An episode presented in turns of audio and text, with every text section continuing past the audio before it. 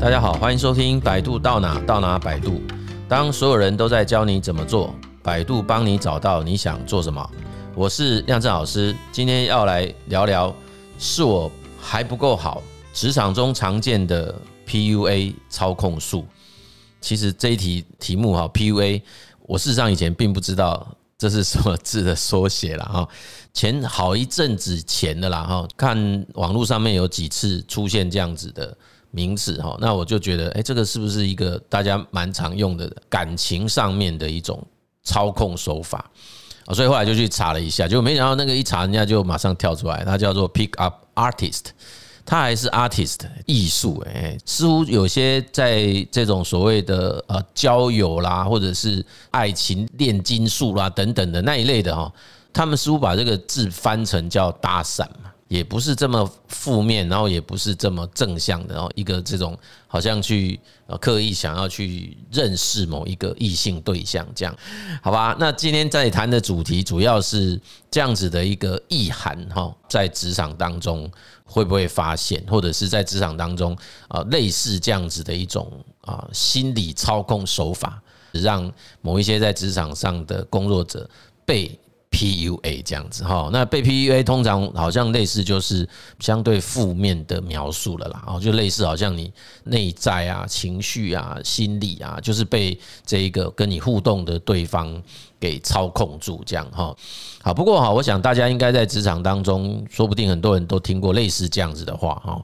如果你不做这件事，还有很多人要做。好，那或者是一些比较是平行关系的，就会讲帮忙一下啦，不要太计较。他前面叫你帮忙，后面还问，还跟你讲，你不要太计较啊之类的啊。有些人也会讲说，当做这是一个你自己那个学习的机会啊。好，那这些其实对某些人来讲，他们就会认为这个就是职场当中出现的被 PUA 这样子的一种心理操控了啦。哈，好，所以我们其实就来跟大家谈几个这个议题啦。什么样的情况才是真正被称之为叫做 PUA 这件事情？哈。这种原先来自于情侣之间感情的操控手法哦，那这种操控手法有个很典型的特征呐，就是大概都会先用一种比较否定的方式去面对对方哦，去讲对方的一些从人格特质啊、行为啊、做事的结果等等，用相对。比较不是这么正向的方式去啊，甚至就是直接去否定他哦。那这种情形啊，会直接造成一种现象，就是让这样的人出现了一种在心理学上讲的叫认知失调了的一个心理状态。那所谓认知失调的心理状态，当然，嗯，这个是在一九五九年有两个心理学家他们所做出来的一个研究的，我就简单稍微讲一下，然后就是那是。有一个叫做我我们读书的时候就经常提到这个认知失调理论，叫那个 Festinger 啊。那其实还有另外一个他的呃研究伙伴哈，叫做 Carl Smith 啊。这两位他们所做出来的一个经典实验呐。那我印象中当时好像他是找了一群啊学生呐哈去做一些呃蛮无聊的哈，然后也很繁琐的这种任务哈。那过了一段时间之后，就告诉他说：“哎，这个实验结束了，好，你可以走了。”哈，那他们在离开的时候呢，就是呃，这种呃主持实验的人就做了一个小小的要求哈，然后请他们说：“哎，你们去那个说服哈另外一个学生来接受实验呢。”哈，有一组人他就给他二十块美金啊，那另外一组就是给他一块钱啊，这样子的那个美金的酬劳吧哈，就是你去找人来做这种。超级无聊又没意义的事情，这样哈。好，那整个实验结束之后，当然他们还有一个叫做参照组，他们发现说，那个被一块钱雇佣的那一组的人哦，相对于其他两组，就会比较对这件事情表示肯定。为什么会表示肯定？因为这本来是一个超级无聊跟没意思的事情啊，好，然后你要我去说服我另外的，也许是朋友或者是谁来说，哎，你来做这件事，那我当然要先自己相信这件事情是有意思的哈。那如果是拿那个比较两，譬如说两二十块，你看到在一九五九年、六零年左右，二十块美金应该是一个很大的钱的啦，所以很多人就会觉得，反正我就是为钱做这个事嘛，无所谓啊。而且甚至于，呃，我今天再去说服另外。一个人来做，他搞不好也可以得到这二十块啊！所以大家为了拿这二十块钱来做这种无聊繁琐的事情，也没什么大不了的。可是如果是只有一块钱，你就会觉得莫名其妙，我为什么要只拿一块钱来做这么无聊的事情哈，所以自己就会对于自己花了那么长的时间在做一件莫名其妙的事情，去重新解释嘛，我们就一定要去重新解释我做这件事情是有意义的哦之类的。好，所以这种就称之为认知失调啦。哦，就是我们出现的一个内外在认知上面的一个落差哈。这个其实我们当时在当学生的时候，最常被老师啊或听到一些我们的前辈讲，哦像我们去买一个比较相对高价值的或者是高价位的产品，对吗？后来买回来哈，如果你觉得开始去搜寻很多资料，哎，或者是很多亲朋好友说啊，你那花这个钱去买这种东西，对不对？不是说很多人现在不是在网络上面乱买嘛？买回来一看，怎么会这么糟糕呢？买的跟垃圾没两样。可是我们自己一定会开始去找理由来说服自己，说这个东西还是不错的。不然的话，我们就无法解释自己为什么会做出这么愚蠢的行为嘛。所以一样这个意思哦，就是说，当我们出现了这样的一个认知失调的状态的时候，我们自己必须要调整认知、调整行为。如果说我们今天在职场当中，然后被你的一个呃同事啊或者主管啊，然后突然之间用一种你自己意想不到的方式来对待你哦，特别是这种很负面的评价，那这时候当然就会出现所谓认知失调，因为这跟你本来自己的自我认知或是对他的认知是不一致的啊。所以我们必须要去找出一个解释的理由。什么解释的理由？诶，我可能真的是不够好。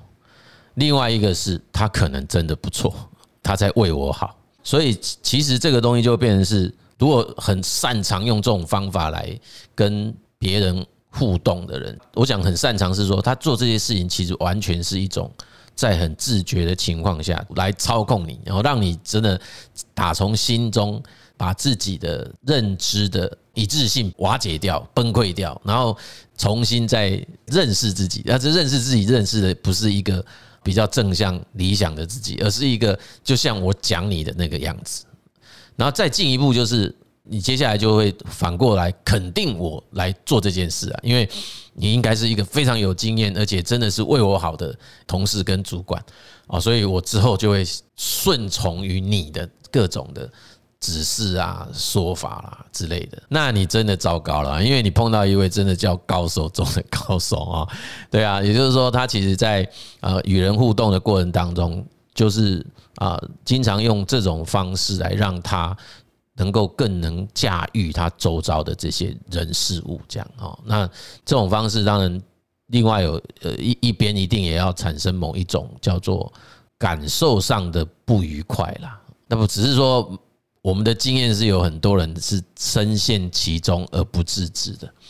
啊，不自知的意思是他并不知道被 PUA，啊，他可能只是觉得他的工作环境让他觉得不愉快，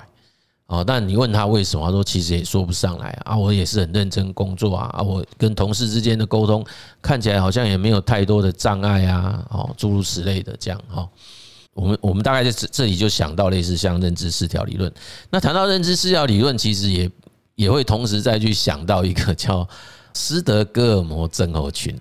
一九七零年代左右，哈，有一个劫持，应该是绑架案了啊，绑架案哈。那当时那个抢匪其实是去抢劫那个斯德哥尔摩的一家银行，劫持其中的四个行员呐。哦，那在资料上我们看起来很久了，好像有很多天，然后这个歹徒才投降这样。那这个事件落幕之后，哈，就是被挟持的这个航员并没有说去痛恨啊，或者是对这个歹徒感觉到生气，并没有哈啊，甚至在那个过程，他还跟歹徒变成朋友。站在歹徒那一方，对这个要来解决这个危机的警察，反而是比较不友善这样子哦，也不接受要出庭去指证那个歹徒之类的哦。这个现象后来心理学家去研究后，就把这样的情况，就你看哦，本来你应该是。被限制自由啊，然后甚至于应该这个歹徒去抢劫，总是手上会有武器吧？通常一刚开始不认识你的时候，也不太可能会是非常友善，说：“哎，各位乖乖的出来，我跟好好配合。”应该不会是这样啊。就是正常来讲，他可能刚开始都会紧张啊，然后可能会有一些很凶悍的表现。哎，可是怎么后来出现这样子的一种在情感上面的移转哦？这种现象就是令人觉得好奇嘛，好，所以这种情形都是一样啊，就是呃形成一种我们当时都认为它就是所谓在认知上的失调啊，这个人都是希望活在平衡的认知状态下嘛，哦，所以如果一旦失调之后，就势必想办法要去把这个啊失去平衡的把它解决掉啊，所以要重新拉回平衡，一种就是要改变事物，可是事情已经发生了，我没有办法去改变它，所以我只好改变我自己怎么去解读这件事情的认知的方式，这样。然后这个就称为叫认知失调哈。那之后又会再让自己陷入，我要让这个认知可以一致，所以我的行为也必须要跟着这个认知的结果一致，就会展现出这种我们刚刚讲被 PUA，他就是希望你顺从我，我们就会出现这种顺从的行为举止，这样子类似这个概念。那有另外一个延伸的议题啦，跟前一阵子在谈那个情绪勒索，这到底有什么样的差异？是不是？乍听之下蛮像的啦，但是我觉得情绪勒索好像不见得会是先否定掉对方吧。就我自己对情绪勒索的的想法，事实上，嗯，比较是用说，哎，我我会运用你对我的一种正向的啊认同也好，感情也好或爱啦，哈。然后我就会用一种方式说，如果你不做这个事情，你就是不爱我，哎，你就是不不为我，你不喜欢我等等哈啊，或者是你如果不做这件事情，你你是不是就是打算要破坏我们的关系之类的？好像比较少会提到说，他是先用一个比较具有侵略性的哦这一种方式去否定掉你这个人的价值哈，或者是甚至去先去摧毁你自己对自己的自信。啊，或者是认认知的一致性这些，然后我先把你这个人先瓦解掉，然后我再来命令你做什么事情，这样哦，比较不是这个，我我觉得这中间还是有些程度上的差别，所以这个部分我觉得就先跟大家谈到这边。那这个第二题哈，我们就要来看说，那我要怎么去辨识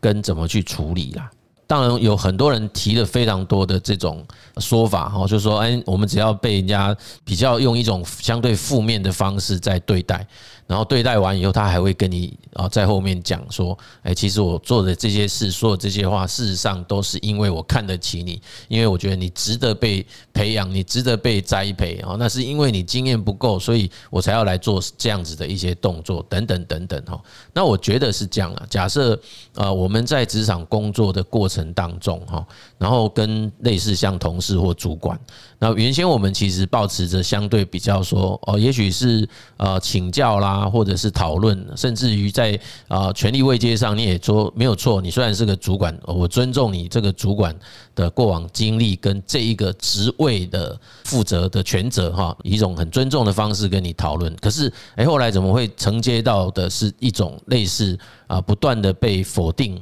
不断的被啊摧毁的这个历程，那我觉得大家这时候就要很小心的啦，哦，因为我认为自己的这种直觉还是重要，哦，那只是说有一些人就会担心说，哎，我这么容易就受创，会不会是太玻璃心了哈？其实我觉得，嗯，就算是，我觉得还是需要警觉啦。哎，就是呃，自己没办法判断没有关系，我们其实是可以去找自己的啊，比好朋友哈，那把你的感受跟这个朋友来说转述一下，那我看看这个比较呃，在当然朋友有时候就不是什么一定中立客观呐，可是基本上他也许有办法可以用不同的角度来看待你所描述的这件事情，好，那。呃，我觉得也是另外一个要提醒的是说，如果呃只是去那种叫抱团取暖的话哦，那事实上可能也不见得是一个比较理想的做法，因为那只可能只是说先短暂让自己先啊不要太继续钻牛角尖，再继续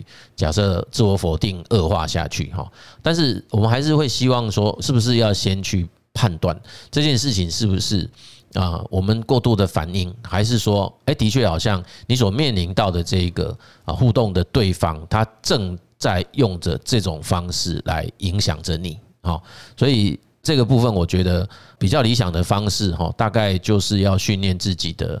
觉察力啦，不只是觉察自己啦，哦，应该也要有能力去觉察那个情境啦。也就是说，我们有时候哈，在面临到一个突如其来的外部处境。我们多半一开始先去诠释跟理解的方式，一定是脑海当中某些寄存的框架了。那这种寄存的架构，在 U 型理论谈那个叫做下载状态，也就是说，我们会用一个以前过往的经验所累积起来，可能对于说，哎，我对主管的看法，或者是对我自己的看法，还有一个下属对主管应该用什么样的方式沟通，以及主管应该用什么样的方式来指导，这本身就会有我们脑海中所寄存的一种认知框架。这个东西其实我觉得是在所难免的哈。那这样子的一种认知框架。蛮多的人是变成自动化处理，并没有再有机会重新去做一下跳出这一个自己认知的这种状态以外，然后重新来看待。诶，我现在正在用着什么样的方式去诠释跟理解这个现象？我觉得单单做到这件事就已经很不容易了。好，那如果说我们一直停留在这种状态，我们对于这种外部处境，大概就会持续的使用一种相对是批判的方式在看待它了。如果真的真的要让自己有比较理想的一种。因应的方式哈，其实我觉得可能要自我训练到说，我们是不是有必要的再更深层一点，进到比较深层一点的认知历程啊？我们可以得在这个过程当中去实际的去看见哦，我们正在经历着是什么样子的一种状态。那当然，如果你愿意的话，我们有时候也可以换位再去思考一下。所谓换位的意思就是，如果你是那位主管。那我看到了这样子的东西，那如果是你，你会用什么样的方式来回应？这个是一个一个练习哦，哈，这个练习我觉得到这边来其实就可以先稍微停一下了，哈，因为到这边来你就可以把这个整个情境发生到目前为止的事情先让它沉淀下来，哦，那沉淀下来的好处是，就让它自己在你的内心，在你的心灵当中运转，看看你会不会运转出一个。某一种想法，让那个所谓的呃想法浮现出来，好，所以有时候我们称为那个叫 presence，然后就是会有一种呃自然涌现的一种。看法出现了，哎，那这个时候我们大概就会比较可以持平的去看待说，哦，那个我是真的被 PUA 了，还是说看起来好像我的确有一些部分做得没有很好，或者是这个主管好像他那些表现也不尽然是真正的 PUA 啊，因为你做了一次这种自己的心理的位移了嘛，哈，你做了一些移动。那当然，我我刚刚讲这个东西其实超级抽象，对不对？好，对，因为但是这个事实上就是很很心理历程的东西。那后面还有还有三个阶段，那我们就不再多去谈它。哎，怎么样再去应对它？其实去应对它哦，当我觉得到了那个阶段，我们所浮现出来的一些想法或观点，应该就会引导出我后续的应应方式啊。理论上。哦，因为我们就会开始想说，OK，那我接下来可以怎么样子去做一些尝试？因为我认为在那个状态下的自己，哦，其实比较没有在一种呃情绪受到伤害，或者是啊心情受到这种严重的这种干扰或瓦解的这种状态下去思考我接着下来的啊处遇哦，或者是因因应的方式了哦。我觉得白话文讲就是比较能看清楚。整个事件发生的历程，